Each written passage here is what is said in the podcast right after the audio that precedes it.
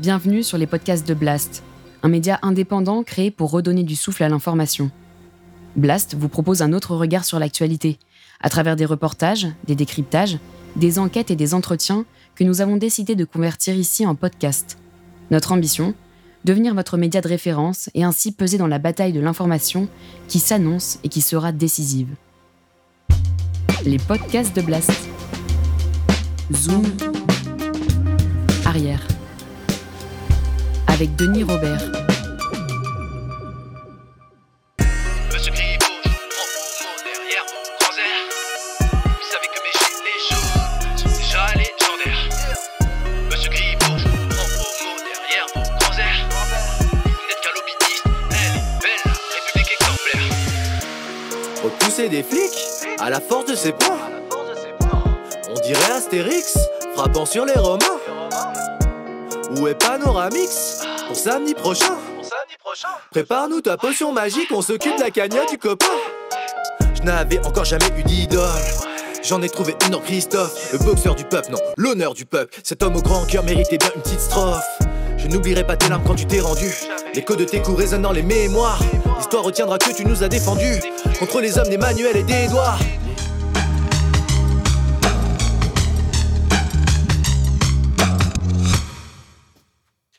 Je suis ravi de vous accueillir tous les deux. Euh, Ça faisait longtemps, Christophe, que je voulais te revoir. Donc, Christophe Détinger, euh, comment on peut te présenter? Boxeur, champion de France de boxe pro, gilet jaune, héros des gilets jaunes, type qui a été brisé par le système. On va prendre de tes nouvelles. Et surtout, grand boxeur, puncher, enfin, etc. Et à tes côtés, Selim Derkaoui. Donc, Selim qui a écrit un livre qui s'appelle Rendre les coups, boxe et lutte des classes. C'est un livre, euh, ben moi, il m'a beaucoup plu parce que c'est un bouquin un peu hybride. Alors, il y a une super préface de Médine, une postface de Ruffin, mais au milieu, il y a, euh, c'est le portrait de ton père, quoi.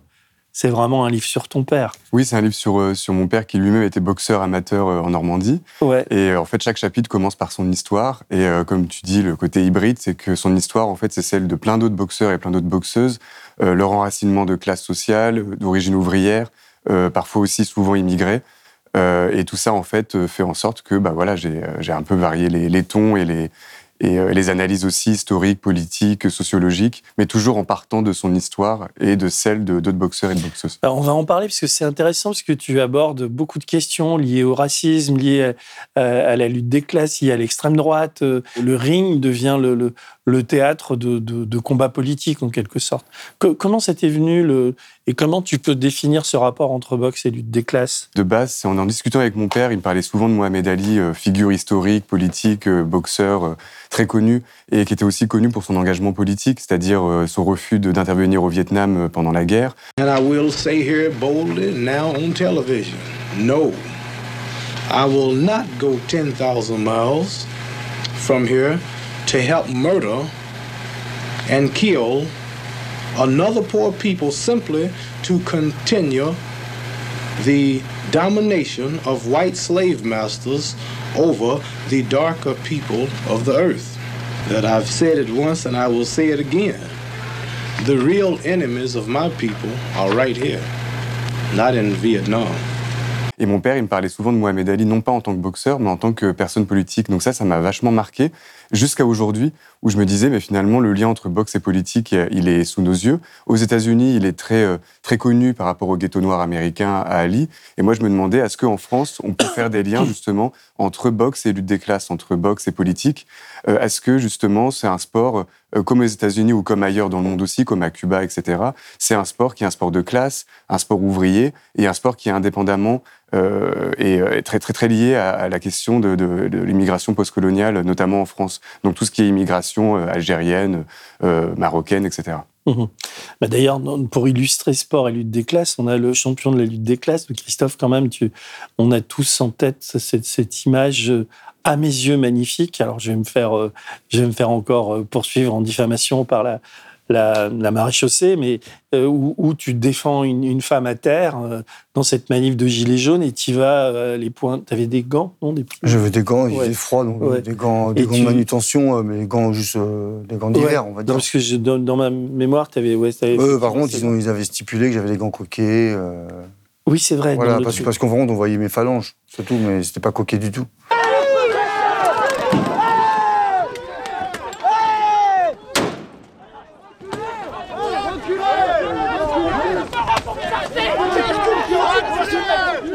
Quand j'avais vu l'image, euh, enfin, j'avais, il y avait une sorte de, de héros qui était en train de naître, même si toi, tu n'avais pas du tout sans doute cette perception-là. Tu l'as pas fait pour être ou pour devenir un héros. Tu l'as fait pour défendre une femme à terre et tu l'as fait parce que parce qu'il y avait cette violence. Moi, je sais, j'y allais aux manifs ou tout. Ils, ils étaient quand même, c'était, ils étaient beaucoup plus forts que nous, enfin les forces de l'ordre. Ouais, oui. Et là, il y avait des, des femmes, enfin qui. Et toi, tu, tu, tu y vas avec tes points. Moi, j'avais lu le livre, l'excellent bouquin de d'Antoine Payon sur euh, cœur de boxeur, et, euh, et il s'est bien expliqué dans ce dans ce livre. Mais tu devenais un, vrai problème pour le pouvoir, quoi, parce que c'est un moment où le pouvoir vacillait. Et toi, par, ta- par ton courage, par ta force physique Mhm. et mentale aussi, tu, tu, tu devenais un héros. Tout le monde parlait de toi, quoi.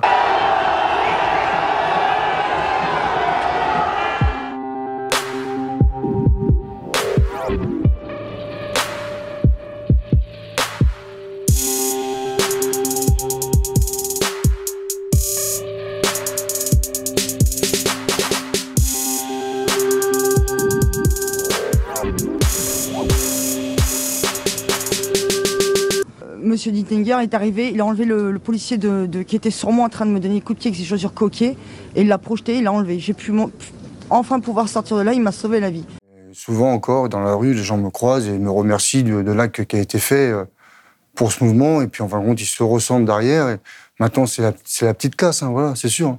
Mm. C'est les petits gens, comme on dit. Et en fin de compte, j'ai dérangé ce système parce que tous les, les petits gens euh, apprécient l'acte que j'ai pu euh, faire à, à, à main nue, à visage découvert, parce que c'était pas prémédité du tout. J'en avais, avais aucune volonté de base dès le départ. C'était juste euh, moi manifester euh, parce que parce que pour moi il y, a, il y avait un problème, euh, il y a un problème de justice. On est toujours pris à la gorge à la fin du mois et, et c'est pour tout le monde, c'est pour beaucoup de gens comme ça dans cette situation.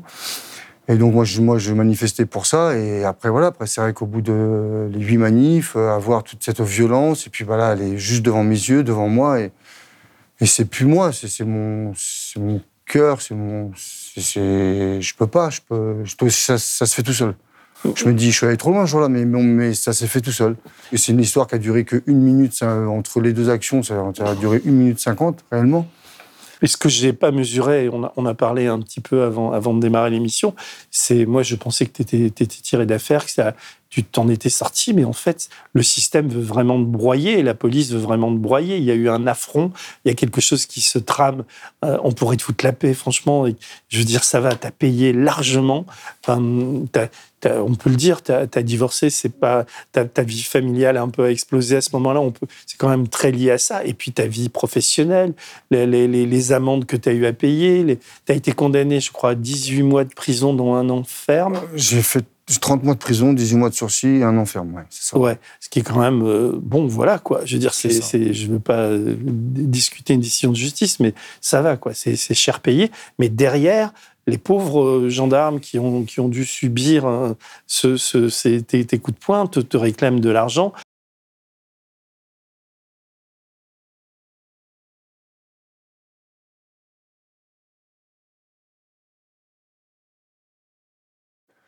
S'ils veulent, euh, ils veulent m'étouffer, ils veulent me... Mhm. C'est tout. Euh, On peut dire qu'il y a une première avocate qui t'a exploité aussi, qui a demandé beaucoup d'argent, enfin, et qui, qui- que je trouve absolument anormal, parce que je veux dire, personne ne sait que tu as payé autant de.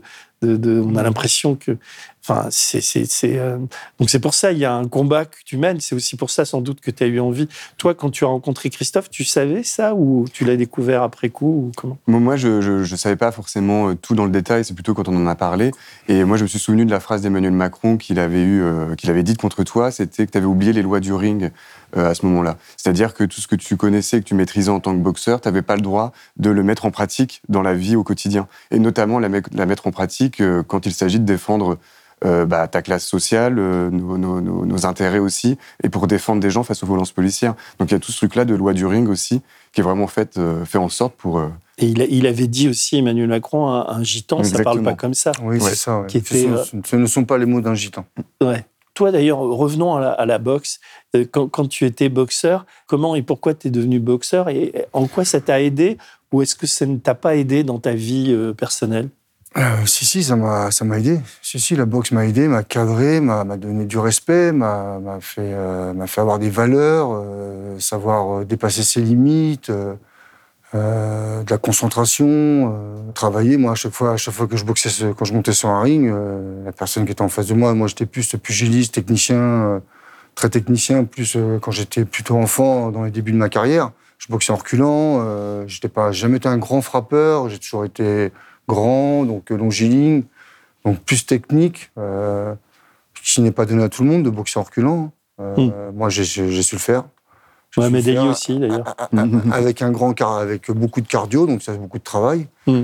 Et, et donc moi je suis venu à la boxe. euh, bah, j'ai essayé le foot à 6 ans, ça n'a pas fonctionné. J'ai essayé le judo à 8 ans, ça n'a pas fonctionné. J'ai voulu faire de la boxe. Mon père, il a regardé les combats de, de grands champions à la télé. euh, bon, il voyait les championnats du monde, donc bon, ça, ça se cogne quand même. C'est assez dur. euh, C'est bon, les championnats du monde. Puis un jour, j'ai un oncle qui a fait euh, de la boxe en amateur, euh, donc adulte. Et bon, et mon père, mes parents, ils- on était conviés à, aller voir ce, match. Et, ça il, a compris qu'il y avait quand même un suivi au niveau des jeunes boxeurs qui commençaient la boxe et que, que les arbitres étaient très vigilants, faisaient attention et que, que voilà, quoi, on ne laissait pas massacrer les gens, les, les débutants en tout cas. Euh, Mm. Après, à haut niveau, c'est autre chose, mais, mais en tout cas, les débutants, donc, donc, ils ont vu que c'est- vu que c'est- ils ont vu que c'était assez contrôlé, euh, qu'il y avait un respect quand même sur. euh, La salle de boxe, elle était où pour, pour toi? Moi, c'est Sainte-Geneviève-des-Bois. Donc, moi, pour moi, c'était. quand C'est où ça, ça Geneviève de Bois Alors, moi, où j'habitais, il y avait une quinzaine de kilomètres. Il fallait prendre le. C'est dans l'Essonne Ouais, on est sonne. Mm. Pas, pas de transport, tout ça. Donc, euh, comme, euh, bah, comme j'ai pu le dire euh, dans le livre, qu'on a pu se voir, moi, c'est Mm. vrai que, bon, par rapport. euh, moi, le côté, le côté euh, cité, béton, tout ça, moi, j'ai jamais connu, moi, dans ma campagne euh, d'où je viens. Mm. Euh, nous, chez nous, on a, on a un monument historique. donc, on a, on a quelques petites rési- résidences, on appelle ça des résidences de quatre étages maximum, qui sont sociales, mais bon, on n'a pas de. Donc, il y avait une petite immigration qui, qui était là, mais c'était pas. Mm. Voilà. euh, donc, euh, donc moi, moi, par contre, moi, fallait que je prenne euh, le véhicule, euh, ou mon vélo, mon scooter, euh, Mm. pour aller à la salle de boxe. Et tu t'entraînais combien de fois par, par jour? Ah bah, au début, quand j'ai commencé ma première, les- entre l'éducatif et donc euh, 11 ans jusqu'à mes 14 ans, j'y allais trois fois par semaine. Et après Euh, Après, bah, après à 14 ans, on a commencé l'amateur. euh, Là, tu commences à gagner beaucoup de combats, à devenir. Ah bah amateur, on commençait à devenir amateur, je deviens champion de France. Donc après, bon, après, après, je fais beaucoup de stages en équipe de France. euh, donc bon, là, après, là, là, le niveau augmente. Donc bon, bah après, maintenant, après, on, on rajoute le, le cardio, les footings, euh, le petit renforcement musculaire, en, plus des 3-4 séances euh, la semaine à la salle. Et après, quand on, quand on est en équipe de France, bah, c'est tous les jours, euh, deux fois C'était par jour Nato, non, le- le- l'entraîneur? À l'époque, euh, oui, il était entraîneur. Dominique Nato. Ouais, mais il était entraîneur des seniors, moi, il n'était pas entraîneur. J'étais à l'école avec lui. Quand j'étais junior, moi, ouais. Bah, si tu nous vois, Nato, salut. Ouais, ouais. Je sais pas s'il me souvient de moi, mais on était Ouais, affamés. bon, moi, c'est eux, eux qui m'ont balancé un petit peu. Ah oui. Bon, ouais. Mais toi, tu deviens.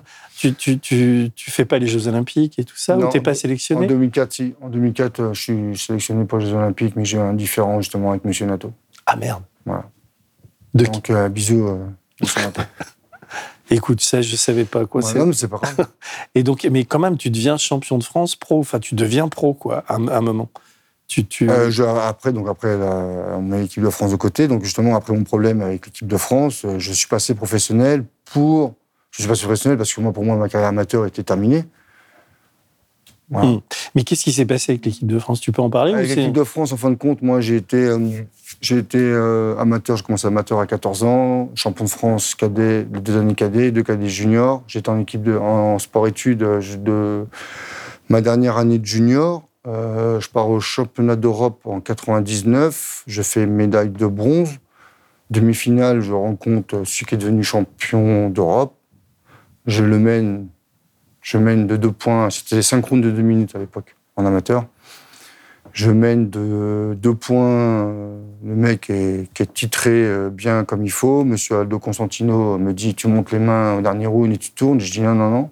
Je Je continue comme je fais. Il, me met quasiment une bonne gifle. euh. Et il me dit Non, tu montes les points, tu tournes. Donc je monte les points, je tourne, je me refais remonter de deux points. je, Je finis le combat à match nul et je perds par préférentiel. Je perds par. euh, il gagne par préférentiel. Ouais, était plus titré, tout ça. Bon, ce qui est logique, ce qui est normal. Donc j'ai eu les boules. Je suis rentré, je sais plus, on était en quel pays? On était en, en Hongrie, je crois. Ouais. Je rentre euh, à l'aéroport. euh, ils montent tous dans le bus pour entrer en équipe de France. Je prends un taxi et je rentre chez moi et je, je raccroche les dents. Pendant trois ans. Pendant trois Ah ouais? ans, je parle plus de la boxe. Je veux plus entendre parler de la boxe. Je profite un peu de la vie, un peu trop même. Mm. Et, et à un moment donné, j'ai dit stop, euh, t'es en train de te ruiner, Christophe. euh, reprends quelque chose. Qu'est-ce que tu sais faire? Tu sais boxer. Donc j'ai repris mon sac de sport et je suis revenu à la salle de boxe. La même? Trois ans plus tard. Non, mon entraîneur avait changé de. Mon initiateur de boxe avait changé de club, donc je suis retourné à Corbeil-Essonne où il était. Mhm. Et cette année-là, je redeviens champion de France, poids lourd, senior. C'est dingue. Voilà, la même année, cette année-là, je, j'élimine tout le monde. euh, T'avais la rage. voilà. Donc, il me demande de revenir en équipe de France. Donc, moi, j'ai un appartement, j'ai une voiture, j'ai ici, j'ai ça. Je ne suis, pas inscrit sur les, les listes d'athlètes de haut niveau. Il- donc, il me redemande de venir en équipe de France en juin 2003. Mm. Et j'apparaîtrai sur les listes d'athlètes de haut niveau en janvier 2004. Mm. Ce, qui est, ce qui est normal, ça a toujours été comme ça. Il faut toujours une année, euh, c'est des années. De transition. Ouais, c'est ça. Et il me proposait de me donner un- une, gratification, une gratification pour que je puisse, euh, moi, vivre. Puis là, c'est déjà athlète. T'avais laissé tomber ton boulot, J'ai de continuer mon boulot, que, que je gardais quand même, j'ai gardé mon appartement, j'ai mon assurance voiture, bah, tous les petits trucs comme ça. J'ai tenu, euh, donc en janvier, pas d'argent, en février, pas d'argent, en mars, pas d'argent. Je, catégorie la, je qualifie la catégorie pour les jeux, dans, dans mon- parce qu'en fait, on, on qualifie, c'est pas nominatif, on qualifie la catégorie. Hmm. Voilà. Par exemple, Mais chez les lourds, c'est quand même la, la catégorie reine. c'est moi qui peux, c'est moi qui peux qualifier la catégorie, mais ils peuvent prendre un autre nom. Ils peuvent prendre quelqu'un d'autre s'ils veulent. Ça, c'est, c'est comme ça. Et, hum, et jusqu'à temps que euh, mars, avril, avril toujours pas d'argent. Et là, j'ai, là, Ah tu peux là, plus vivre. Monsieur, monsieur Nato, je, je l'ai vu, puis j'ai dit bah, la parole n'est pas tenue, donc euh, merci, au revoir. Mais il me dit tu vas au jeu? Je dis Ah, merci, au revoir. Ah oui, mais c'était quand même une douleur pour toi là, de pas aller au jeu. Ah, bah après, on peut avoir des. Après, après on peut avoir des. Ouais, de temps en temps, il y a des regrets, des petits pincements au cœur, comme ça, mais bon, euh, après, j'ai. C'est la parole, c'est l'engagement, et j'en suis assez. Euh... Mm. été assez fier de ça. Mais pourquoi Je, euh, je peut-être peux pas, peux pas serrer la main à quelqu'un qui me regarde droit dans les yeux puis qui respecte pas son engagement. Mm. C'est juste ça. Et je peux pas parce que c'est quelque chose que j'arrive pas à faire, que je ne sais pas faire. Non, je te comprends. Donc, euh, donc euh, bah, je... la parole n'est pas tenue, je m'en vais. Maintenant, maintenant s'il y avait eu un versement peut-être euh, de rectification, de, de solde, un solde euh, qui, qui, qui, qui au prorata de ce qui me devait, peut-être que je serais revenu, ça n'a pas été le cas. Donc, euh, donc voilà, je suis jamais revenu. Donc ma carrière amateur terminée, donc euh, je suis passé professionnel. 10 reprises de 3 minutes, Détinger 26 ans est le plus grand des deux, 1m92 pour 91 kg, Roberger 1m86. Détinger compte 8 combats, 8 victoires dont 4 avant la limite. Roberger 25 combats, 19 victoires pour 6 défaites. Bref, un combat de puncher, Détinger procède par des directs puissants, il tire profit de son allonge supérieure. Roberger est souvent sur le reculoir. À la septième reprise, le Rouennais est blessé au cuir chevelu, ce qui n'arrange pas ses affaires. Christophe Détinger termine le match en trombe. Le Rouennais a du mal à rester debout. C'est la victoire de Détinger qui défendait son titre pour la première fois. Mes ambitions, c'est de garder mon titre, d'apprendre mon métier et d'aller plus loin euh, si c'est possible. Et là, tu gagnes un petit peu d'argent ou c'est un peu mieux ou... Le, Enfin, c'est- c'est le pas statut difficile. pro est un grand mot. hein. Le statut Mm. pro, on devient pro, mais bon, après, il faut, faut se faire la main. On commence à faire des petits quatre rounds. euh, c'est pas des boxeurs très connus. euh, Les entraîneurs, euh, ils y vont tatillon. euh, ils me- ils- Malheureusement, bah, malheureusement et heureusement, on, on a des, des gens de pays euh, étrangers euh, qui viennent euh, pour faire le sac, l'histoire de, de nous mettre en, en confiance. euh, Mm. euh, en confiance. Moi, mon premier réel combat, c'était la demi-finale. euh, demi-finale de Coupe de France. C'était mon cinquième combat contre Ludovic Massé, un Normand, euh, qui était de Vire. Un Normand qui était de Vire, un- pas de physique, un peu, un peu, un peu grassouillet, mais ça lâchait rien, ça cognait, Mm. ça encaissait. Et c'est huit rounds sur la tête. C'était mon premier combat. euh, Et tu le gagnes Ouais, ouais, je le gagne. Je le gagne, un très, je le gagne, je le gagne bien, techniquement, pas de problème. Et c'était mon, vraiment mon premier test de combat. Parce que Mhm. les, les, cinq- les quatre premiers combats, euh, au bout de 30 secondes, un coup de poing, ça tombait. Donc, euh, les entraîneurs, ils disent qu'on apprend avec ça. Peut-être une bonne confiance. Pour moi, je pense pas. Mhm. Pour moi, non, on n'apprend pas. D'ailleurs, dans, dans ton livre, tu donnes une stat qui est intéressante. Tu dis, euh, je pense que c'est aujourd'hui, il y a 450 boxeurs pro en Ouais. France pour euh, 1361 footballeurs. Donc, euh, mais ces boxeurs pro, tu as fait une petite étude sur leur, leur, leur, Leur socio-économie, tout ça, leur gain. Bah, il gagne pas grand-chose. Hein. C'est pas, c'est pas de moins en moins en plus. hein. Ça a perdu de son prestige. Mais en fait, ce qui est le plus intéressant, c'est surtout les, les amateurs. La boxe amateur, qui, comme tu dis, c'est plus technique. Euh, c'est moins la spo, le, le- la boxe euh, euh, pour le show aussi, pour l'argent. Celle que, bah, justement, quand on n'a pas son maillot à la télé, quand on voit ça, ça c'est la boxe professionnelle. Mm. Il y a, elle est plus violente quand même. Et euh, la boxe amateur est, euh, est quand même plus, plus, plus, plus répandue en France. Il y a quand même des milliers d'anonymes, entre guillemets, qui, euh, qui boxent régulièrement. Et leur point commun, c'est vraiment le- leur milieu social, en fait. Parce Mm. que là, dans la première moitié du XXe siècle, euh, ce que j'ai analysé, c'est que c'est surtout bah, Georges Carpentier ou, ou des, des gens comme ça, Marcel Cerdan. Mais c'était des blancs, là, d'ailleurs. Ça- Exactement. Oui, ça, ça, comment dire, ça contredit. Ouais. À un moment, tu dis, c'est un, un- un- le- c'est un sport de, de noirs et d'arabes, quoi. Il y a- il y a- C'est devenu. Mm. C'est devenu au bout d'un moment. Mais en fait, ouais, ouais, initialement, sport d'ouvriers, parce que les, les clubs de boxe, c'est un sport qui est pas très cher. Le matériel est pas très cher. C'est des clubs qu'on peut mettre euh, en bas d'un immeuble. Euh, souvent dans les cités ouvrières, c'était le, c'était le cas. Et en fait, après les vagues d'immigration dans les années 60, euh, les clubs étaient implantés vachement en banlieue, dans les banlieues françaises. Euh, pareil pour le, le fait que ça coûte pas très très cher, etc. Et du coup, ça a attiré des jeunes et des personnes de ces banlieues-là qui, qui vivaient euh, sur place. Mm. Donc souvent, c'était des clubs qui étaient à côté de leur, euh, leur lieu d'habitation. Souvent, il y avait un cousin ou un pote qui le, qui le pratiquait également dans les parages. Il y avait aussi le, le- cette insécurité permanente dans la rue, donc par rapport à la police. Donc justement, on en parlait tout à l'heure. Euh, beaucoup de boxeurs m'ont dit que leur rapport conflictuel avec la police dans les années 70, 60, 70, 80, euh, avait un impact sur leur, euh, la raison pour laquelle ils faisaient de la boxe. Enfin, ils pratiquaient de la boxe ensuite. Un peu comme une forme d'autodéfense. Il y a des boxeurs aussi euh, qui m'ont raconté qu'il y avait des ratonnades aussi dans les années 70, euh, très nombreuses, et que du coup, la boxe aussi venait un peu, euh, comment dire, bah, combler un petit peu, combler ça et, apprendre à se défendre, en fait, même par rapport aux bandes rivales qu'il pouvait y avoir. Oui, oui, puis, après, comme je dis, il surtout le, le- il faut, il faut, il- pour être boxe, pour être boxeur, hein, dans la vie, il faut Avoir vécu. faut avoir vécu de la galère. Mm. S'il n'y a pas de galère, il n'y a Ouais. pas de boxe. C'est ça. C'est- pas possible. Comme euh, j'ai pu te dire, voilà, il n'y a, pas de Charles Henry euh, qui. euh, Oui. Pas de Charles Henry à la boxe, que, euh, que, que, que le matin, il, il ouvre le frigo, tout est plein, il rentre le midi, on y a fait à manger. Ouais. euh, on vient le chercher à l'école, tout ça. Justement, il y a Rocky qui se plaint il y frigo a, est il vide y a, tout le temps.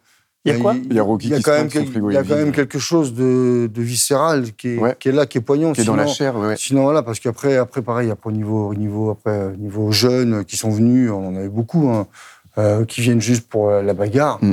Il y en a, hein, ils viennent, mais c'est rapide. Ouais, et oui, il Ar- part. Arrivé à haut niveau, ils partent très vite. si- parce que- parce qu'après, à un moment, il y a quand même, quand même la concentration, il y a quand même, voilà, il y a, il y a quand même beaucoup Ouais. de choses à, à rajouter à tout ce Ouais. petit boxeur qui, qui monte à haut niveau. C'est euh, le respect, la concentration, le, le- voilà, c'est euh, Mm. c'est pas, c'est pas donné à tout le monde. Et comme tu dis, toutes les difficultés que tu as dans ton quotidien, que ce soit social, le frigo, etc., c'est euh, c'est vraiment une capacité d'encaisser les Oui, c'est et ça. qu'ensuite c'est- tu es en capacité les de les rendre Mm. et, de les, et de les prendre euh, également. Quoi. Mhm. Tu, tu- dis qu'il y a, comment dire, il y a pas de Charles Henry, mais il y a des papachito, quoi. Il y a des types d'extrême droite qui, qui, qui, qui, en ce moment, investissent beaucoup les salles de boxe Ouais. pour, pour, euh, pour, prépa- pour se préparer, c'est ce que tu dis dans le livre, et tu, tu donnes des témoignages pour se préparer à une, à une future lutte contre, contre les Arabes et les Noirs des, des, des cités. Pour ceux qui savent pas, Papacito, c'est un boxeur amateur qui est aussi instructeur de boxe. En tout Ouais, cas, qui est ouais. en train de passer son Je suis en train de passer l'instruction. ouais. Voilà. Donc c'est quelqu'un qui a vraiment des connaissances techniques dans, euh, ben, dans la façon de frapper, etc. Il avait envie de me montrer une façon d'optimiser mon poids et ma force pour mettre une patate vraiment extrêmement forte. Parce que moi qui suis athlète de force, j'ai beaucoup de force euh, euh, pure, entre guillemets, j'ai, euh, je suis corpulent, etc. J'ai une anatomie particulière. Et en fait, lui, il pense qu'on peut potentialiser tout ça et réussir à ce que je mette une patate encore plus forte que ce que j'arrive euh, habituellement avec des conseils purement techniques. Tu peux un peu expliquer ça? Ouais. Bah, en fait, eux, ils, sont, ils, ont, ils ont très bien capté que la boxe, euh, dans les, à partir des années 70, c'est surtout un sport de noirs et d'arabes de plus en plus.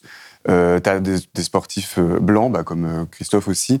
Euh, tu me disais justement, quand tu es blanc et que tu fais de la boxe, c'est soit tu es gitan, euh, soit euh, tu viens du nord de la, Ouais, de, du de la Nord, France. Picard. Ouais. Ouais. C'est- Parce que c'est là-bas, c'est c'est Ouais. c'est une, c'est une tradition ce qui, Ouais. qui, qui, qui est, qui est toujours. La Lorraine aussi, un petit peu. Il y a Girard, là, tu sais. Ouais, ouais, ouais, Ouais. ouais, ouais, oui, voilà. Après, bon, j'ai. En gros, On en a tous un. ouais. des traditions ouvrières en fait qui sont vachement ancrées. Et du coup, c'est c'est- cette extrême droite-là, qui a déjà gagné beaucoup de terrain sur Internet, euh, bah, ils, ont, ils ont gagné du terrain avec Alain Soral à l'époque, mais sur YouTube, etc.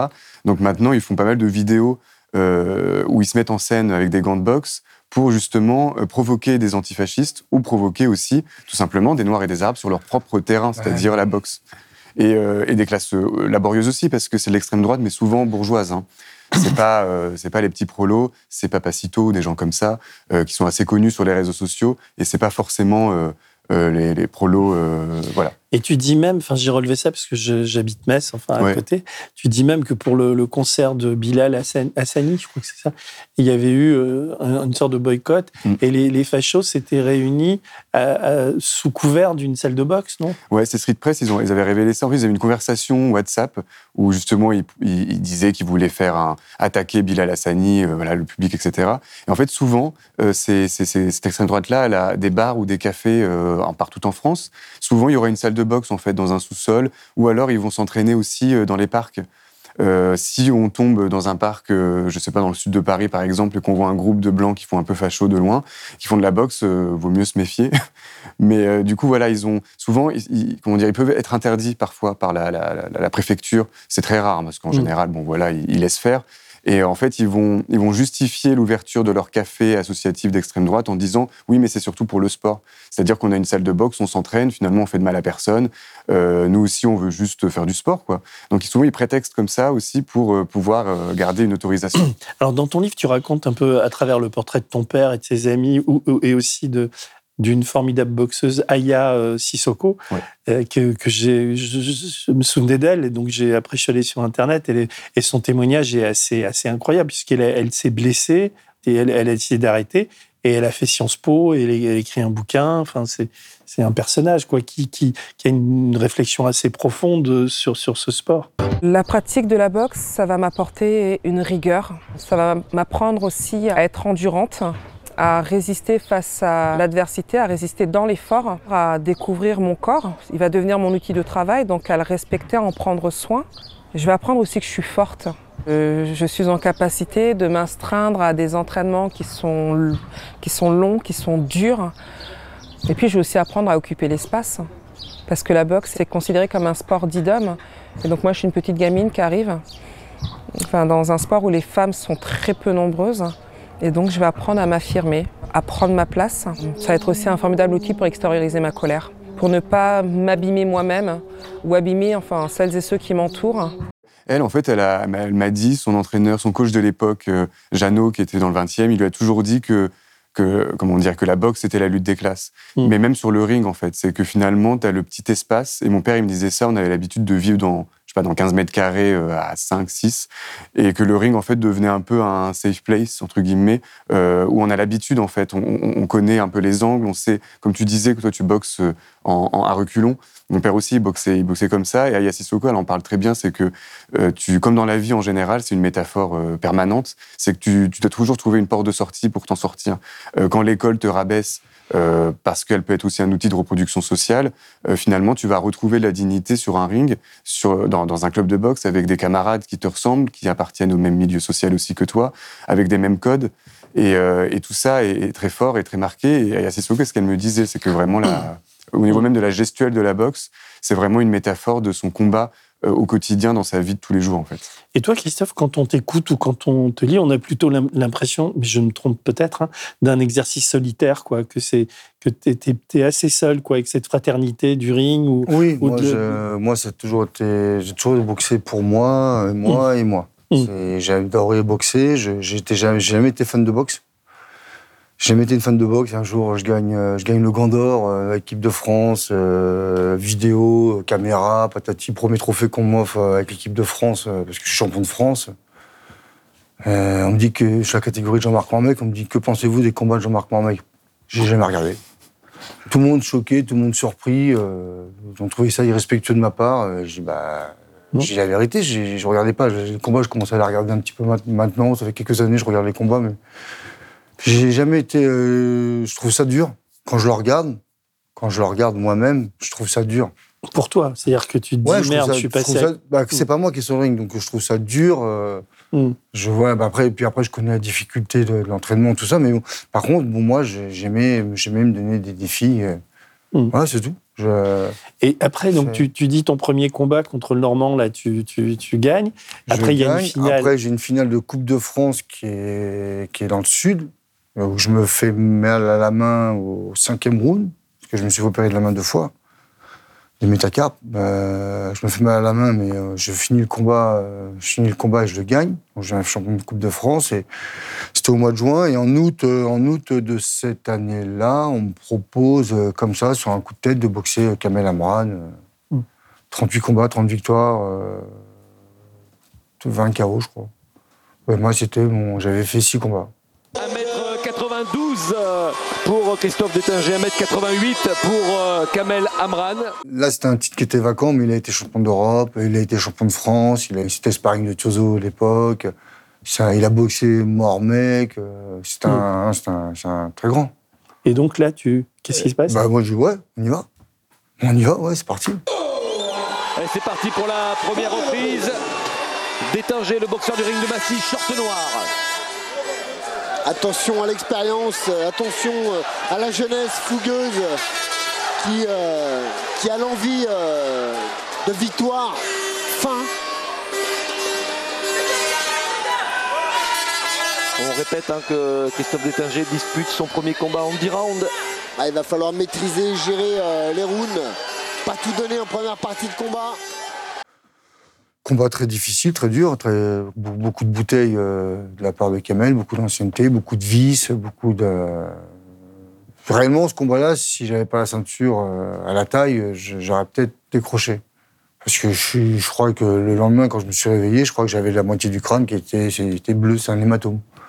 C'était, euh, c'était ouais, très très. Et là, tu le gagnes aussi. Je gagne, je gagne au point. je gagne. Après, il y a, il y a pas un On écart. est en quelle année, là? On est en 2007. Oh, les percutes droit, magnifique Il est passé. de Détinger. Crochet droit maintenant. Allez, dernière seconde. C'est terminé. La fin de cette dernière reprise. Un championnat de France magnifique, Stéphane. Le premier qui donne 6 points d'écart. Ouais, c'est beaucoup. C'est beaucoup.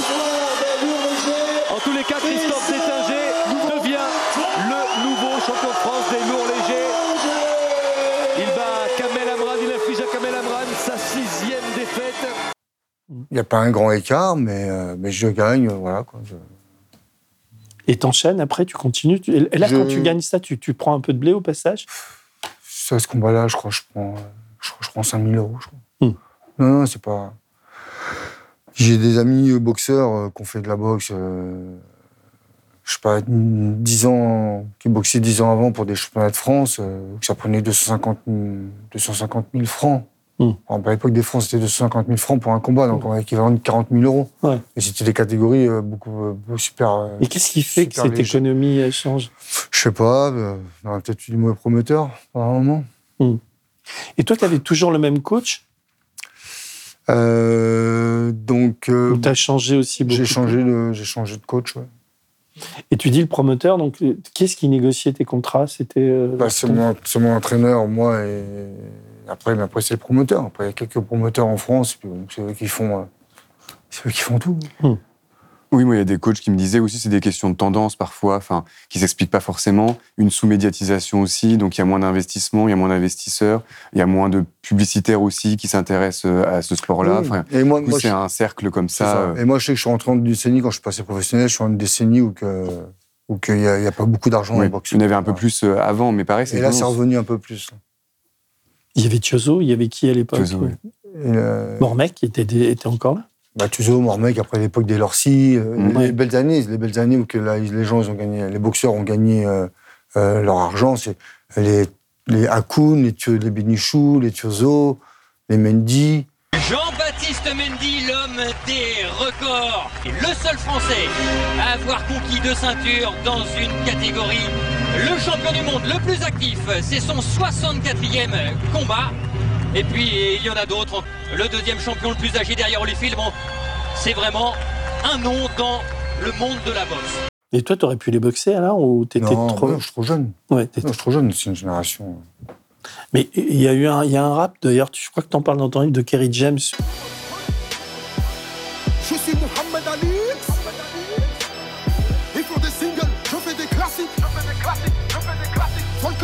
Comme un papillon, pique comme une abeille. Pique comme une abeille, pique comme une abeille. Lequel de vous prétend éteindre le soleil?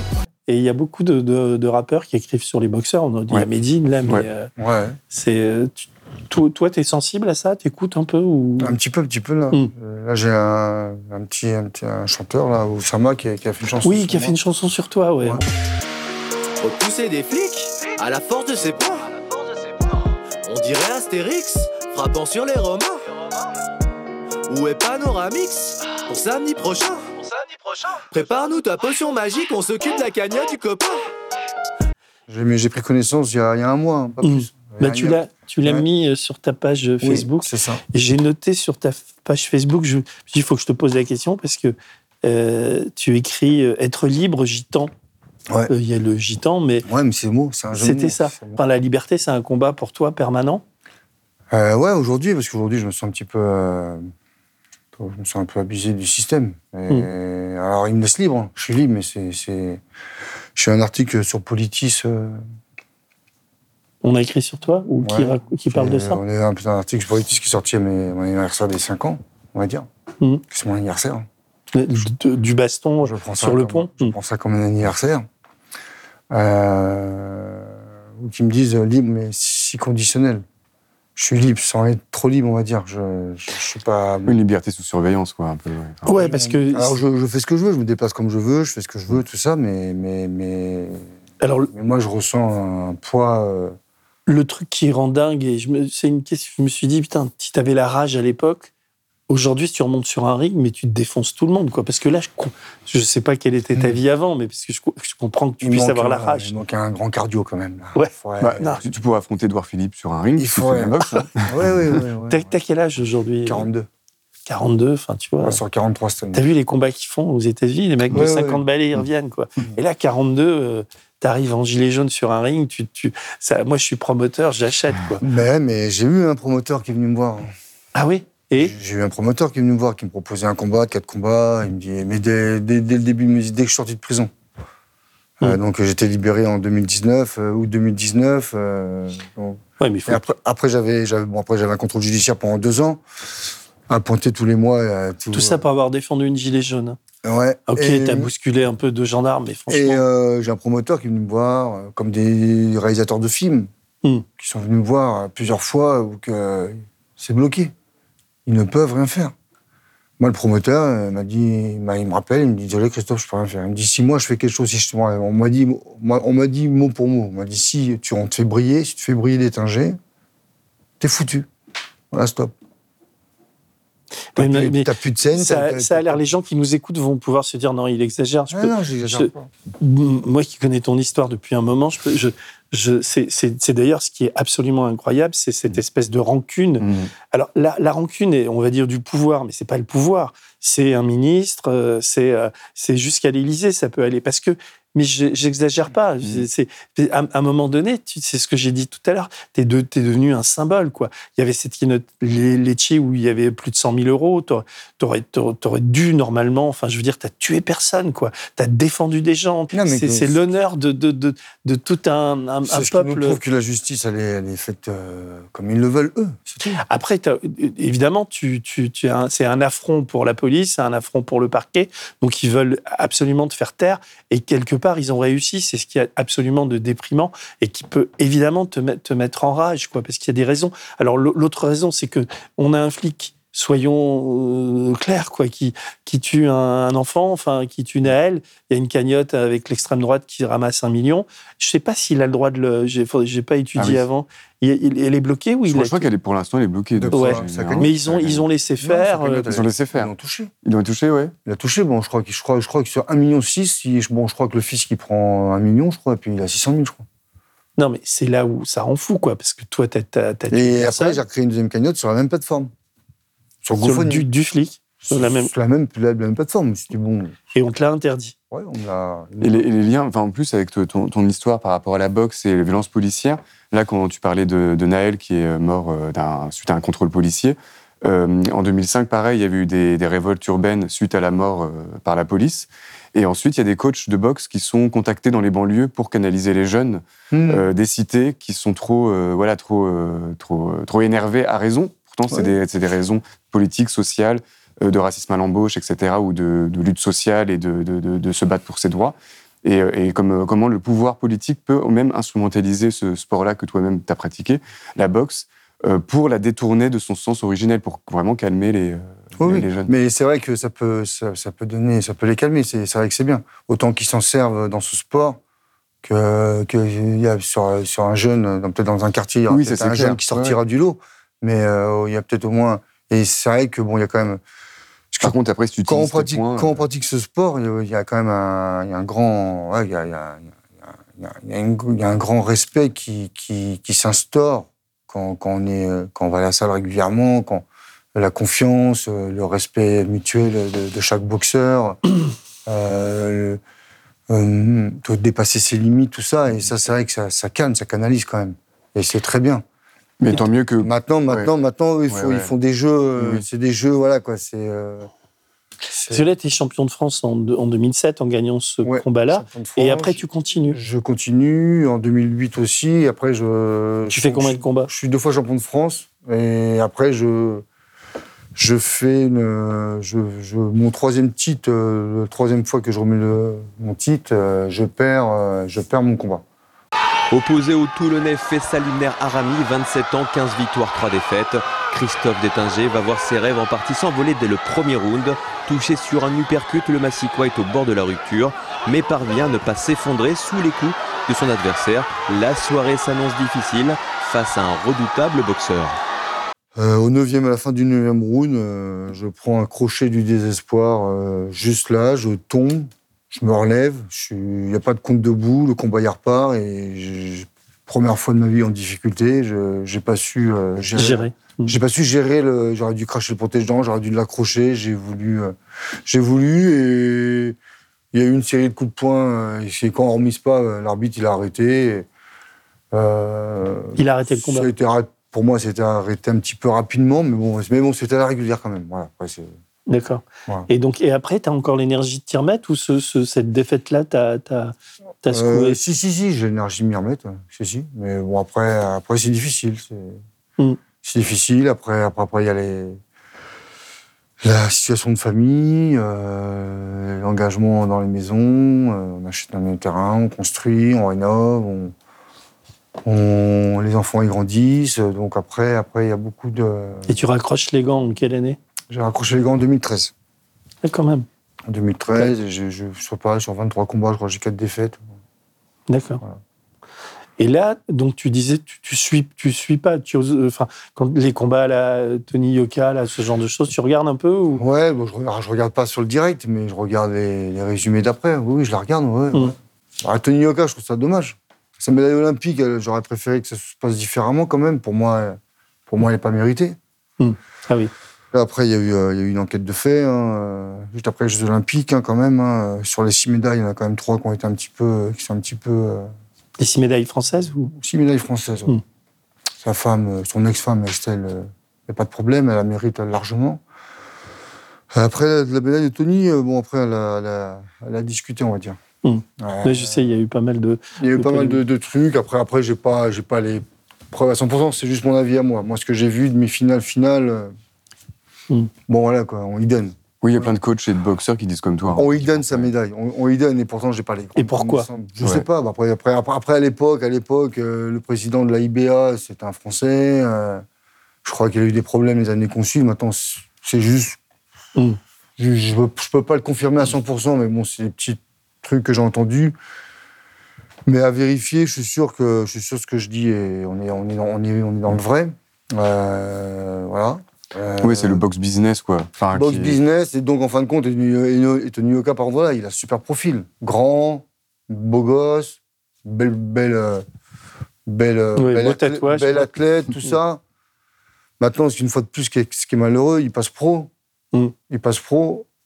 Il est pris encore avec des promoteurs. Voilà, sans citer de nom. Il est pris avec des promoteurs où on protège, on fait, on le protège. euh, lui, il est un petit peu arrogant, il est un petit peu prétentieux. Il, il va aux États-Unis, il se pro- mais il devient champion de France. Devient champion de France, boxe les mecs de ta en France, devient champion de France pro, et après tu iras à faire le malin à l'extérieur. Et, et voilà. Et en fin de compte, euh, voilà. Bah là, il vient se prendre les deux défaites qu'il se prend là, elles sont, Ouais. elles sont terribles quoi. Moi, c'est dommage parce il que- va se relever. Ouais. Non, mais non, c'est fini. Mais non, c'est fini, c'est fini. Il y a longtemps, c'est fini déjà. Dès qu'il a commencé, c'était fini, quoi. Ouais, mais ça, tu le savais pas. Enfin, bah, si, tu le savais, tu le sentais, toi. Bah si, parce que parce qu'on l'a trop protégé, on l'a trop trop mis une image. Mm. Après, je le connais pas personnellement. Ça se trouve c'est un mec sympa. Et moi, c'est dommage parce que moi, vu les atouts positifs qu'il avait, il aurait pu faire un grand champion. Mm. Maintenant, après, moi, ce qui m'a toujours énervé un petit peu, c'est la petite arrogance qu'il avait. Moi, une fois, je suis parti à Nanterre, à Arena, je sais pas quoi, il boxait contre Johan Duopa, qui a fait une belle carrière pro, qui boxait tout le monde, un grand athlète, qui boxait tout le monde. On l'appelait en Russie, il boxait tout le monde. Ouais, il prenait, il prenait son billet, mais il boxait tout le monde. Il avait peur de personne. Moi, c'était un sparring à moi. On faisait beaucoup de sparring. Il était entraîné par le, père de Bobo Lorcy, Julien Lorcy. Euh, et bon, il bat, il bat, il bat, il bat mon, mon, mon ami de boxe. J'ai mon ami de boxe, je Ouais. qu'à la boxe. Hein, Duopa, j'ai- après, j'ai j'avais pas de contact de, hors boxe. Mais euh, mon partenaire, euh, de, mon sparring de, de ring. euh, et il le, il le snob. Il le, il le bat, tout ça, et en fin de compte, il le bat, non, non, avec lui, il y a un grand respect, ça va, tout ça. Mais, euh, mais en fin de carrière, Johan Duopa, il est, il est fatigué. Mais donc, il le bat. Et il y a euh, Tony Yoka, il, bon, voilà, il est content, il gagne un. Il y a Fabrice Tronchet qui monte sur le ring, qui est champion de France professionnel actuel, et qui dit boxe-moi. Mm. Et puis là, c'est des bisous qu'il envoie, c'est des clins d'œil, c'est. c'est on est- aux États-Unis, ils font ça, mais on n'est pas aux États-Unis, nous. Mm. On est, on est en France et on respecte ses adversaires, on respecte son truc. Et surtout Mm. qu'il est protégé par euh, toute une clique de promoteurs, de sponsors, de ci, Canal et tout ça. ouais. Et Bolloré. voilà, c'est c'est juste ça qui est. Moi, je vois Bolloré partout. Moi, c'est juste ça qui me dérange. Oui. Voilà, c'est juste ça qui me dérange. Moi, sinon, euh, genre, je, sinon, j'ai rien conclu. Moi, je m'en moque. hein. J'ai Ouais. pas- Et to- toi, le constat un peu sur la boxe professionnelle Mm. en France que tu fais aujourd'hui, et c'est lequel? Parce qu'on a l'impression que bon, euh, ça, ça, ça, ça, ça perce pas, et surtout qu'il y a l'arrivée de ce que tu appelles MMA. la boxe capitaliste, Ah, ah le oui, bah oui. MMA. Et euh, comment tu, tu analyses ça et... Bah, en général, la boxe professionnelle, elle est déjà les plus violentes. C'est vraiment pour la télé. Donc, on parlait de Canal+, c'est euh, les combats qu'on voit euh, torse nu. euh, c'est vraiment le plus le côté violent qui est plus mis, mis, mis en avant. Mais surtout le, le règne de l'argent et beaucoup de, de, de- comment dire de trafic, de de triche, etc. Et alors que le gros de la boxe, c'est plutôt la boxe sou- souvent amateur en fait. Mmh. C'est la, la technique, c'est le respect de l'adversaire, c'est une dignité comme ça très importante. C'est le côté t'es, euh, moi, mon père, il était brancardier à l'hôpital, donc euh, son activité physique qu'il avait à l'hôpital, il l'a retrouvé ensuite à la boxe. Il y avait tout le côté euh, lien entre usine et travail physique que tu retrouvais euh, ensuite, euh, ensuite dans le club. Mais euh, par contre, Ouais, si on prend le chiffre des professionnels qu'il y a, ça combien 5 000? 450. 450. Ouais, c'est Euh, je suis sûr qu'il y a 90% qui sont au tir-pal. hein. Hmm. Il y a un tir- 90% qui sont au tir-pal, au bâtiment, au brancardier, Ah oui, oui, oui, chez les professionnels. Il y en a Oui. peut-être, euh, S'il y en a 40 qui vivent, Ouais. et encore, 40, c'est un change. 40, franchement, ça serait, ça, serait, ça serait vraiment à vérifier, à Mhm. contrôler. Combien, combien de, sur ces T'as pas vérifié ça? 400 De quoi? T'as pas Sur- Ah, si, logiquement, C'est un peu plus de 400 Ah, mais boxeurs, non, non, combien ils en qui en vivent. Ils en vivent quasiment, il y en a aucun. Moi, euh, si, si, quasiment euh, aucun. Ils ont besoin de travailler à côté. 95% qui en vivent pas. Ça, c'est sûr. Oui, ils ont besoin de travailler à Le côté. statut pro, il est pas comme les footballeurs, rien à voir. Tu racontes d'ailleurs une, euh, une belle histoire, enfin, si tu peux la, sur ton, sur ton père, ce, ce seul combat qu'il fait contre un Israélien, euh, euh, su- su- sur Canal d'ailleurs. Ouais. Et euh, lui, il est champion de Normandie, il arrive, euh, il est poids léger, non? Oui, oui, c'est ça. Poids oui. léger. Et, et qu'est-ce qui se passe là? Bah, en fait, là, pareil, c'est son, coach de l'époque. Il était plutôt en mode euh, aspirer à devenir professionnel, à essayer de gagner un tout petit peu d'argent, même si euh, on a besoin de travailler à côté, même quand on est professionnel. Donc c'est pour ça que là, ils sont très peu nombreux et qu'il y a beaucoup de boxeurs, notamment aujourd'hui, qui aspirent plus à devenir professionnels parce qu'ils savent très bien que c'est très mal payé et que c'est très compliqué. Et en fait, le coach de, l'époque de mon père, justement, aspirait à monter à Paris. Il y avait un peu ce truc-là de allez, tu vas combattre à Paris, tu vas être filmé par Canal+. Et euh, c'est d'embourgeoiser un petit peu ce, ce- sport. Et en fait, il s'est retrouvé avec un boxeur qui était bien plus fort que lui. Euh, et en plus, euh, dans le public, il y avait Alain Delon, qui est euh, l'acteur principal de Rocco et ses frères, qui est l'un des films préférés de mon père. E poi la boxe veramente bene. Che cosa vuoi, Simo? Cosa volete tutti? Simo, no, Simo! Cacca, aiuto! Euh, sur un boxeur immigré italien, etc. Donc il se retrouvait face à Delon, cette fois-ci, mais pas, euh, pas comment dire, euh, pas la vision qu'il avait de Delon en mode boxeur de sa classe, etc. Avec la même histoire un peu parallèle, mais finalement Delon embourgeoisé qui cette fois-ci le regarde en tant que spectateur et qui le regarde un peu se, se, se faire défoncer par un sportif beaucoup plus fort que lui, parce que du coup c'était totalement déséquilibré, parce que du coup le coach voulait surtout amasser plus de plus de fric sur son dos finalement. Et là c'était très violent pour lui parce que euh, il, a, il a perdu connaissance. Euh, c'était c'était c'était très très très violent quoi, très compliqué. Et là il s'est dit bah non en fait moi c'est pas de cette boxe là que je veux, c'est pas cette boxe là où je vais devenir de la chair à canon sur un ring devant le gratin bourgeois. Il avait cette expression là mon père, le gratin bourgeois. Et ce qui est très intéressant c'est que la lecture de classe il l'a eu euh, récemment. Euh, à l'époque, il vivait ça un peu la tête dans le guidon. Et là, en en parlant tous les deux, il me disait, mais oui, en fait. En lisant ton livre, il a dû comprendre, là, non? Bah ouais, ouais, puis même, c'est grâce à lui que. Parce que moi, je tirais les ficelles en tant que journaliste, tu sais bien ça, c'est que je pose des questions et je vois que là, mon père, il veut dire des choses ou des boxeurs, des boxeuses. Et moi, je vais tirer le fil et essayer de voir euh, ce qui se dit, en fait, derrière, euh, derrière ça. Et, euh, et du coup, ça l'a ça l'a vraiment marqué. Parce que là, il s'est dit, finalement, je suis un, un bout de viande, en fait, pour eux. Ouais. Et, Ah, ça, oui, et ça, ouais, pardon, le, le rapport à la viande qui, est, euh, qui, qui revient très souvent. Enfin, toi, tu t'en parleras de, de toi-même, à mon avis. C'est que même Jack London, il a une, un roman qui s'appelle Un steak, euh, où il parle justement de ça, de, de- de ce boxeur, du corps du boxeur, qui devient un peu une, une bête qui doit se battre, etc., euh, face à plus fort que lui ou quoi que ce soit. Il y a toute cette métaphore-là de la viande.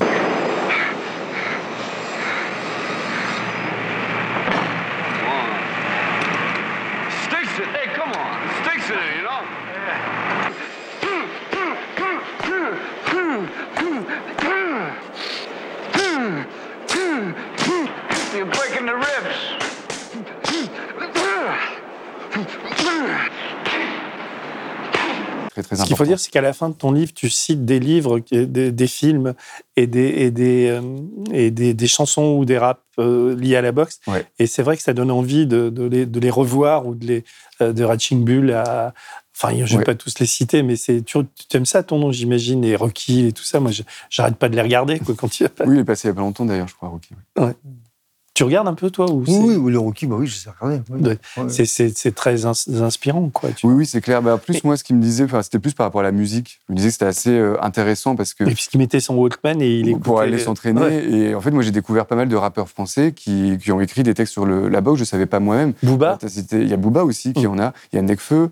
Euh, il y en a plein à l'époque aussi. Il y a Tunisiano euh, dans les Mm. années 90. Et comme aux États-Unis, le, le rap américain, il y a beaucoup de, de musique sur la boxe. Bah, en France, pareil, c'est le rap français. C'est le rap des banlieues. Donc, c'est. C'est ça. C'est voilà, c'est des, c'est des gars qui, soit ils ont. Je sais pas, je dis n'importe quoi, mais Tunisiano, il a peut-être un pote à lui qui faisait de la boxe dans son quartier. Ça lui a inspiré cette musique-là. C'est un peu la musique des quartiers, mais comme le- la boxe, c'est euh, la musique Mm. euh, Mais des j'ai quartiers. j'ai un peu l'impression, tu regardes le MMA, toi, un peu? Tu regardes des combats ou ça te... Euh, J'ai commencé à regarder quand il y a eu le. Comme euh, Cyril Gagne Ouais. Oui. a commencé à, À monter. à monter, et puis qu'il avait une opposition contre. euh, je sais plus comment il s'appelait, mais ok, Mm. il a eu une soumission en quelques secondes, là. Exactement. Travailler sur la saisie, travailler sur la saisie pour déverrouiller les bras. Allez, Jones qui fait pression de tout son poids. Et au c'est sol. là, c'est par terre. Ses jambes, surtout-. Et il faut- Et il a tapé Il a fait tapé en deux secondes C'est pas vrai Qu'est-ce qui s'est passé Qu'est-ce qui s'est passé? On n'a rien vu venir Voilà, j'ai commencé à regarder là. Euh, après, non. Après, Parce que moi, je vois- pas trop regardé. Non, non, je suis pas trop. euh, Après, j'aime bien les gros trucs, les gros événements. euh, L'autre fois, j'ai eu l'occasion de regarder Tyson Fury. euh, Mmh. voilà, mais bon, contre Ngannou, là, mais Hmm. Mais j'ai l'impression que le- la boxe, enfin je sais pas, j'aimerais avoir votre avis là-dessus, que la boxe alors amateur et pro, c'est pas la même chose, mais en disant la, la boxe en France, elle va se faire complètement manger par le MMA. Quand je vois l'engouement de, pour le MMA chez, chez les jeunes, il y a des cafés Ouais, qui diffusent les matchs, c'est etc. peut-être éphémère. hein. Oui, c'est ça, il y, a- il y a de ça aussi. Le C'est MMA, c'est autorisé c'est- depuis récemment, c'est depuis peut-être- 2020. c'est peut-être éphémère. hein. Pendant un moment, c'était la taille. hein. La boxe taille, pas mal La boxe aussi. taille a pris beaucoup. Et, et après, après, après avoir, avoir ce, que, ce que vaut leur, leur titre, c'est tout. Parce que bon, euh, boxe taille, par exemple, on peut vite fait être champion de. Parce que je sais pas, après je connais pas, mais il y a, il y a tellement de championnats, De catégories de championnats, catégories, oui. de fédérations, de ci, de Mm. ça que euh, je sais pas. Je, mais après possible. Après, après, après, après, après, les gens du MMA, ils sont pareils. Hein, quand Ngannou il est parti parce que Oui, je sais, ouais. Mais il gagne plus d'argent. Il y a beaucoup plus d'argent en jeu paye dans pas. le Ah bah MMA. non, mais là, euh, en un combat, il a fait, euh, il a fait trois vies de, de MMA. Oui, ouais, je sais. Puis il, est, il est sympathique. Enfin, il a des. enfin, un, t'es un mec, t'as envie. De... Et du coup, beaucoup, beaucoup de jeunes de la classe laborieuse, le MMA devient un. Mm. Ah Bah oui, c'est une manière bah moi, de- moi, je vois Ouais. tous les, moi, tous les jeunes, tout ça, avec qui je travaille. Euh, Ils veulent euh, plus. Ils euh, tous, euh, c'est oui, tous MMA, c'est MMA. Et toi, t'as pas la nostalgie t'a- T'aurais envie de revenir si on, on, on- si t'avais plus euh, cette épée de Damoclès autour de, de toi ou si, si le promoteur on l'empêchait pas de, de créer un combat. C'est pas ça qui. Je, je sais pas. Euh, J'en sais rien. J'ai 42 ans, là. Ça, fait 10, ça fait 10 ans que j'ai arrêté. Euh, c'est à- voir, c'est à discuter, c'est après savoir quel est l'enjeu, quel est le challenge. euh, Voilà, c'est. Puis quel est le chèque Voilà, c'est à voir. Mm. Ouais, bon après, euh, on en parle après ça, mais bon après voilà, c'est juste avant même. euh, Mm. je- Mais euh, ouais, c'est compliqué. hein. Déjà en France, ce serait impossible, ça serait interdit. Faudrait que, alors je pourrais boxer en France, mais il faudrait que, faudrait que je, je, Pourquoi je, je me licencie aller, Ah oui. ailleurs. Parce que quand on a dépassé 40 ans, euh, on peut pas, on peut, on peut plus. Si on a, alors si on était boxeur, tout, si, si, j'ai- si je n'avais jamais arrêté euh, la boxe et j'avais une licence tous les ans, je peux continuer jusqu'à 40, 41, 42, 43, 44, 45. On a des suivis médicaux qui sont un peu plus, un peu plus euh, contrôlés, poussés, tout ça.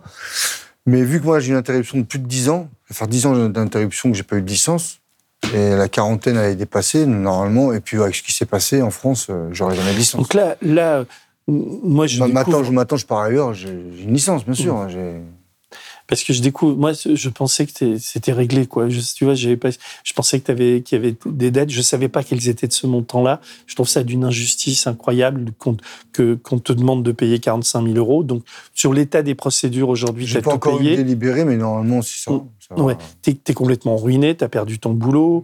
Enfin bon, je veux pas euh, faire Mm. pleurer euh, tout le monde, mais c'est, c'est absolument. Enfin, moi, je découvre à quel Mais point puis, la gravité de cette situation, Et les- l'acharnement de C'est l'État. l'acharnement, tout l'acharnement, tout ce qui est administratif, tout ce qui est administratif, c'est une vraie galère. J'y arrive, mais avec euh, avec effort, avec grand effort. Bah Là, tu peux, tu peux plus rien faire, parce que dès, dès que tu euh, gagnes un centime, ça t'est saisi. Là, tu me disais qu'ils ont saisi Ah, Il y, a- ton il y a compte. deux ans, il y a- il y, deux ans, ils m'ont pris deux fois. euh, c'est l'équivalent. Une fois, ils m'ont pris 1500 et quelques, une fois 1300 et quelques. Et juste, euh, juste avant août et juste avant Noël. C'est en plus des, des- des moments bien stratégiques. hein. C'est- Mm.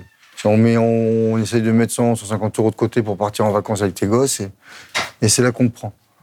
Ah non, mais c'est. c'est, euh, Ça fait Et- caricature de régime autoritaire. euh, bah et euh, coup, c'est voilà quoi. Et après donc après, j'ai été d'un- sur un tribunal et j'ai été ju- on a mis un accord, euh, on a mis un accord. Je fais un prélèvement, je fais un virement tous les mois.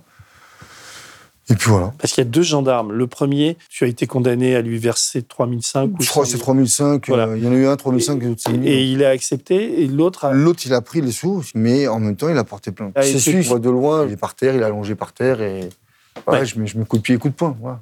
On- C'est lui. Et c'est lui qui bombait euh, la, la, la- la femme Oui, euh, qui lui, était. c'est lui. Mais, mais les vidéos médiatiquement, ils les ont, ils les ont, ils les ont inversées. Et cette femme, elle, elle considère que tu lui as sauvé la vie quand même. Elle Elle, était en train de de- de- d'étouffer. enfin, quand on, lit- on voit les PV, Oui, oui. qu'on lit le, le, bouquin dame, d'Antoine euh, Payan, C'est une dame qui a, qui a des problèmes de santé, euh, qui, euh, et qui te remercie qui encore aujourd'hui avec qui qui se bat quotidiennement pour euh, sur le niveau, niveau, niveau santé. euh, voilà. Mm. Il y avait un premier rang qui a essayé d'avancer. On s'est retrouvé parqué dans les rues, coincé sur la passerelle. Le premier rang a essayé de passer et s'est faire pousser. On a essayé d'avancer. On faisait que de marcher.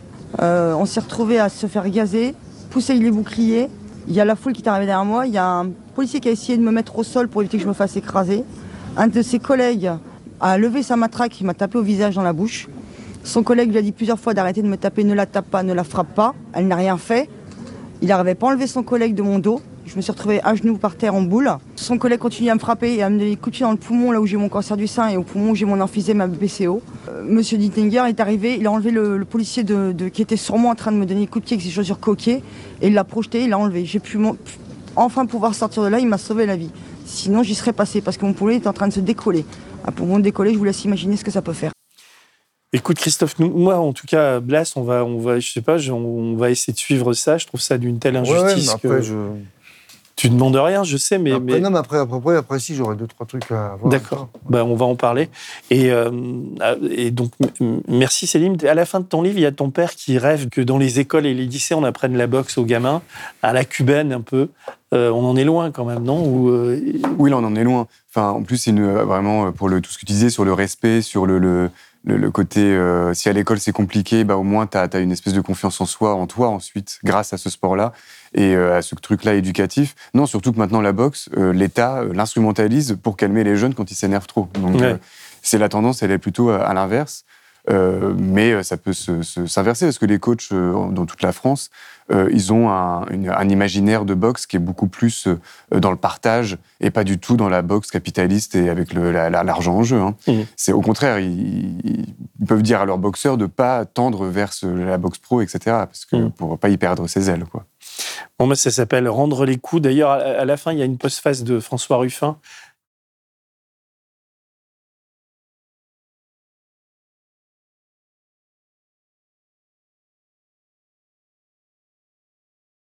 Qui- Tu le connais, François Ruffin Oui. tu l'as Je l'ai- J'ai eu l'occasion de le croiser à la fête de l'UMA. euh, Mm. ouais, ouais. Ouais. Et lui, il, il a écrit un beau texte Ouais, à la fin qui s'appelle Rendre l'amour. Non, c'est ça Ouais. Rendre l'amour. Et euh, bon, il y a 5-6 pages sur toi, euh, Christophe. C'est vraiment un bon livre. Box et classes. Ben, je vous invite à le, à le lire. Et je vous invite aussi à vous abonner à Blast. On, a- on, on vit, on vit de ça. Pour, euh, ben, nous, pour boxer sur le ring des médias, quoi. On a besoin d'abonnements, on a besoin de dons, de choses comme ça, quoi. Ouais. Merci à vous deux. Christophe, tu veux dire un truc? Merci.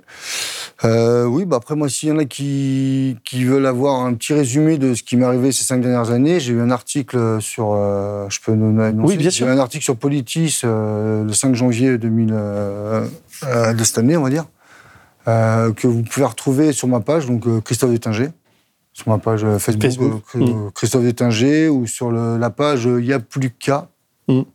Il n'y a plus qu'à, et On va mettre les références voilà. dans l'article. Et nous, on va, on va suivre euh, ce qui, ce qui t'arrive. C'est quoi la, la prochaine échéance judiciaire? Il y a une date? J'attends le délibéré, non. D'accord. Non, non, normalement, après, je suis bon. Après, bah, après on retourne euh, pour, Après, la, si pour cagnotte, on retourne en, en cassation. Donc ça, ça va mettre quelques années, là, je pense. Sinon, on fait une cagnotte. euh, oui, mais on peut pas. la- On va réfléchir. voilà. Merci à tous et puis bonne, euh, bonne continuation. Et puis, euh, on va se boire un coup. Merci. Au revoir. Belle République exemplaire. Repousser des flics à la force de ses poings. On dirait Astérix frappant sur les Romains. Où est Panoramix pour samedi prochain Prépare-nous ta potion magique, on s'occupe de la cagnotte du copain. Je n'avais encore jamais eu d'idole. J'en ai trouvé une en Christophe, le boxeur du peuple, non, l'honneur du peuple. Cet homme au grand cœur méritait bien une petite strophe. Je n'oublierai pas tes larmes quand tu t'es rendu. L'écho de tes coups résonne dans les mémoires. L'histoire retiendra que tu nous as défendus. Contre les hommes des manuels et doigts. Les monuments du peuple sont dans son cœur, dans ses luttes, dans ses silences. Personne ne le fera, mais on leur doit. J'érige une statue sonore pour les gitans. Hommage au peuple du vent.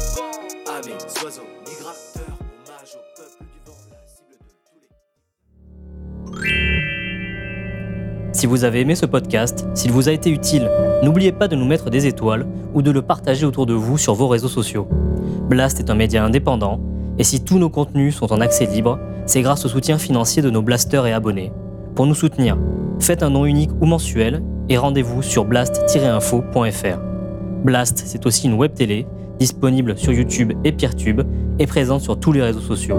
Alors suivez-nous et pour ne rien rater de nos contenus, abonnez-vous sur notre chaîne YouTube.